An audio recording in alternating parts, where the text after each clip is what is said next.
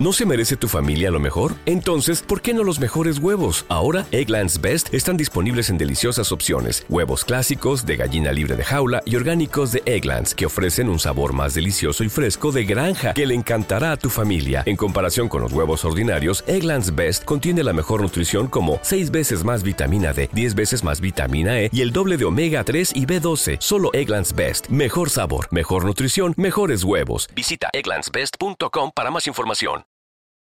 Windumanoz, podcast de fantasía, ciencia ficción y terror.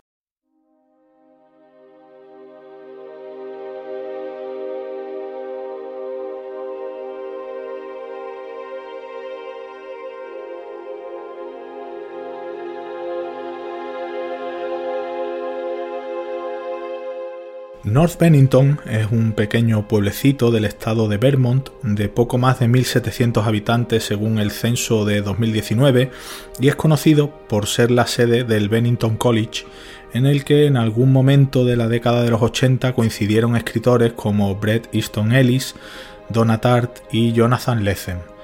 Pero allí había dado clases también, en torno a la década de 1950, el crítico literario Stanley Edgar Hyman y allí residió como esposa de Hyman la protagonista de nuestro monográfico de hoy, la escritora Shirley Jackson. Cuenta la leyenda del lugar que una mañana primaveral de 1948, después de hacer varios recados en el pueblo, empujando arriba y abajo el cochecito donde dormía uno de sus cuatro hijos, y después de comprar la prensa y haber recogido el correo, Cuenta la leyenda, como digo, que Shirley se sentó delante de su máquina de escribir y en menos de dos horas redactó La Lotería, un relato que esa misma tarde remitió por correo al New Yorker. Cuando el texto vio la luz, apenas tres semanas más tarde, el 26 de junio de 1948, la reacción fue tan inmediata como desproporcionada. Centenares de suscripciones canceladas y otras tantas cartas de protesta pidiendo poco menos que, el linchamiento de, la pobre Jackson. A tal punto llegó la situación que la propia autora decidió ofrecer poco después una respuesta en el San Francisco Chronicle. Y decía así. Explicar exactamente lo que esperaba que dijera la historia es muy difícil. Supongo que esperaba establecer un rito antiguo particularmente brutal en el presente y en mi propio pueblo para conmocionar a los lectores mm, con una dramatización gráfica de la violencia inútil y la inhumanidad general en sus propias vidas. La lotería, por cierto, considerado por muchos uno de los relatos más perturbadores jamás escritos, es uno de los que contiene el volumen con los cuentos escogidos de Shirley Jackson que ha publicado la editorial minúscula. Son muy recomendables tanto el relato como el resto de, de la antología. Shirley Hardy Jackson nació en San Francisco, California, en diciembre de 1916 fue hija de Leslie Geraldine Jackson y vivió sus primeros años en la comunidad de Burlingame. Eh, por cierto, su primera novela, The Road Through the Wall, de 1948, está inspirada en sus propias experiencias de infancia en ese lugar, en Burlingame. La relación con su madre no fue buena y también le costaba relacionarse con otros niños, por lo que ya desde muy pequeña pasó mucho tiempo escribiendo. Jackson fue a la Brighton High School y después a la Universidad de Rochester. Allí no se adaptó y decidió cambiar de universidad y continuando sus estudios en la de Siracusa, donde creció creativa y socialmente y además empezó a colaborar con la revista literaria del campus.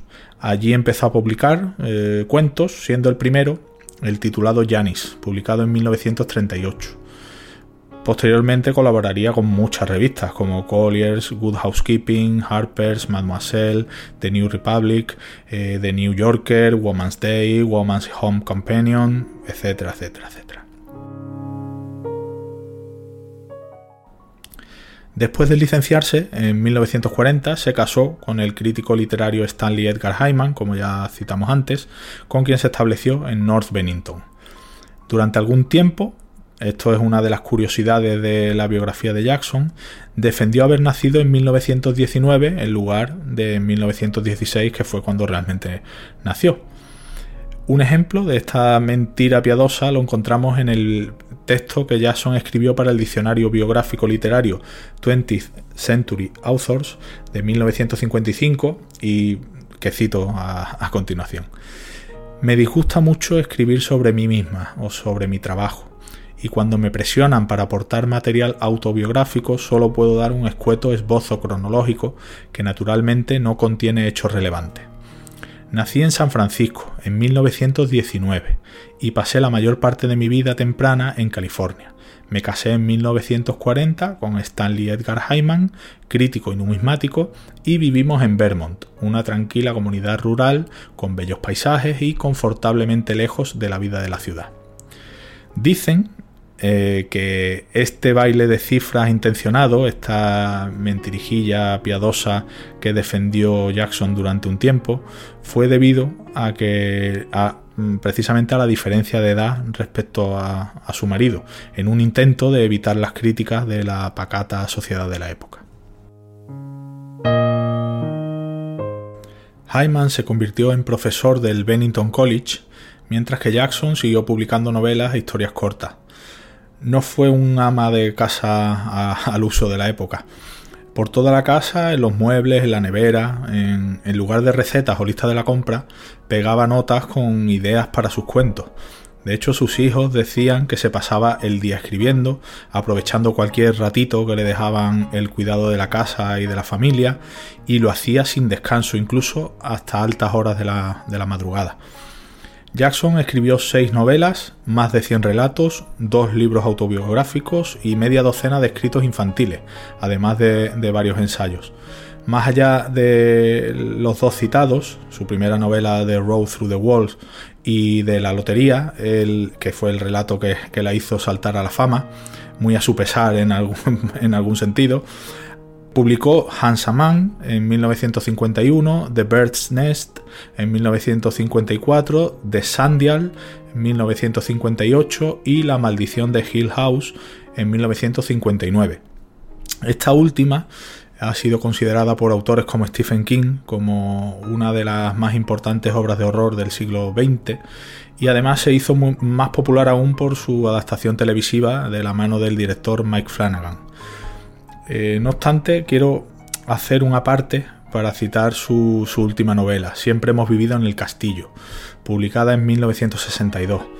He tenido la suerte de, leerla hace poco y la verdad es que me ha parecido una, maravilla de libro. Las hermanas Blackwood, Mary Cat y Constance, viven en la antigua casa familiar de pasado esplendoroso, aisladas del resto del pueblo, con la sola compañía de su gato Jonas y de su tío Julian que es un anciano paralítico que se pasa el día escribiendo y reescribiendo la historia familiar. Hay rencillas con las familias y con los vecinos del pueblo que, no han sido eh, solucionadas. Además, sabemos que, que, una tragedia familiar ocurrida seis años antes había acabado con la vida del resto de la familia y que solo sobrevivieron los protagonistas de la novela, Merricat, Constance y Julian. ¿Qué es lo que pasó? ¿Quién lo hizo? Qué es lo que quiere contarnos Shirley Jackson. La verdad es que prefiero no, destriparos nada, aunque no me resisto a, a, leer las primeras líneas de la novela porque es uno de los mejores comienzos que he leído en mucho tiempo. Dice así. Me llamo Mary Catherine Blackwood. Tengo 18 años y vivo con mi hermana Constance. A menudo pienso que con un poco de suerte podría haber sido una mujer lobo, porque mis dedos medio y anular son igual de largos, pero he tenido que contentarme con lo que soy. No me gusta lavarme, ni los perros, ni el ruido. Me gusta mi hermana Constance, y Ricardo Plantagenet, y la amanita faloides, la oronja mortal. El resto de mi familia ha muerto. Lo dicho, no quiero destriparos la novela, pero sí que quiero recomendaros su lectura. Más allá de que el personaje de Merricat sea difícil de olvidar, que lo es, aseguro, siempre hemos vivido en el castillo es un impresionante cuento gótico sobre la claustrofobia y la enajenación. Es un cuento de hadas, terrorífico, con el que Jackson demuestra una vez más que el horror no siempre se oculta en la oscuridad y que no hace falta alguien detrás de una puerta dando sustos para estremecer al lector, algo que por otra parte creo que resulta todavía más perturbador. Shirley Jackson murió en agosto de 1965 a los 48 años mientras dormía una siesta víctima de un ataque al corazón. En el posfacio de Siempre hemos vivido en el castillo, Joyce Carol Oates escribe que fue a causa de la adicción a las anfetaminas, el alcoholismo y la obesidad mórbida y recuerda que Jackson declaraba abiertamente que no creía que, que llegara a cumplir los 50 y por desgracia acertó. Respecto a la vida de Jackson, el año pasado se estrenó la película Shirley, dirigida por Josephine Decker, a partir de un guion de Sarah Gubbins y basada en la novela del mismo nombre de Susan Scarf Merrill. La verdad es que todavía no he podido verla, pero según dicen se trata de una historia en gran parte ficticia sobre la vida real de Shirley Jackson durante el periodo en el que estaba escribiendo su novela Hansaman. La película está protagonizada por Elizabeth Moss eh, como Jackson y se estrenó en el Festival de Cine de Sundance el 25 de enero de 2020. Obtuvo críticas en su mayoría positivas, aunque uno de los hijos de Jackson, Lawrence, eh, se mostró bastante decepcionado eh, por la imagen de sus padres que mostraba la película. Llegó a declarar que si alguien viene a la película sin saber nada de mis padres, sin duda se irá pensando que mi madre era una alcohólica loca y mi padre un crítico cruel. Además, en su opinión, eh, la película no consiguió retratar el sentido del humor de Jackson. Pero bueno, en fin, ya, ya sabéis qué pasa con estas cosas. La obra de Shirley Jackson ha servido de inspiración a muchos escritores. Son muchos quienes han reivindicado a la escritora norteamericana, entre los que están, por ejemplo, Neil Gaiman, Donna Tartt y Jonathan Lethem, y además es clara la influencia de Jackson en obras como La Casa Infernal de Richard Matheson, La Casa de Hojas de Daniel Esky, eh, El Misterio de Salem Slot y Los Niños del Maíz de Stephen King y, muchas, muchas otras. Hace poco leí El Misterio de Salem Slot de, de King, que es una novela que tenía pendiente desde hace mucho tiempo, que me apetecía mucho leer. Y el hecho de haber leído seguidas Siempre hemos vivido en el castillo y El misterio de Salem Slot ha hecho que, pueda comprobar de primera mano que efectivamente la influencia de Shirley Jackson es muy clara en Stephen King, por lo menos en esa, novela. Y no solo por la manera en la que describe el pueblo o, por la vieja casa de los Marsden, que es un caserón mm, parecido a los que describe mm, Shirley Jackson en sus novelas, sino también porque King cita directamente en el texto a Jackson un par de veces. Eh, por ejemplo, en uno de los diálogos, el, protagonista de la novela, Ben Mears, pregunta a la persona con la que está hablando si conoce La maldición de Hill House de, Shirley Jackson. El misterio de Salem Slot, la verdad es que es un libro que también recomiendo, es una especie de Drácula moderno, made in Stephen King, pero eso sí, salvando las distancias con, con el clásico de Stoker, claro está. Stanley Edgar Hyman, marido de Jackson, declaró tras la muerte de la escritora que ella rechazaba ser entrevistada, explicar o promover su trabajo de cualquier forma o tomar posiciones públicas y ser la experta de los suplementos del domingo. Creía que sus libros hablarían por ella lo, suficientemente claro a lo largo de los años. Y creo que la mejor forma de comprobarlo es leyendo sus relatos y leyendo su novela. La editorial minúscula ha sido la responsable de recuperar la, obra de Jackson en España y hasta ahora ha publicado Siempre hemos vivido en el castillo, Cuentos escogidos, Deja que te cuente, con el subtítulo de Cuentos inéditos, ensayos y otros escritos, y La maldición de Hill House. De esta última también hay una magnífica edición de En Valdemar. Además, Valeria Bergali, editora de Minúscula, ha anunciado que otras dos novelas de Jackson, Hansaman y de Sandial, están en camino. Y es una gran noticia, eh, y no solo porque vayan a publicarse dos novelas más de Jackson, sino que hay que tener en cuenta que ambas están inéditas en nuestro país. Siempre es un buen momento para recomendar buenos libros y a buenas autoras como Shirley Jackson, y si no la habéis leído, pues ya sabéis dónde encontrarla. Os aseguro que su lectura no os dejará indiferentes y me atrevo a decir que si leéis alguno de sus libros, no, no será el último. Que los disfrutéis.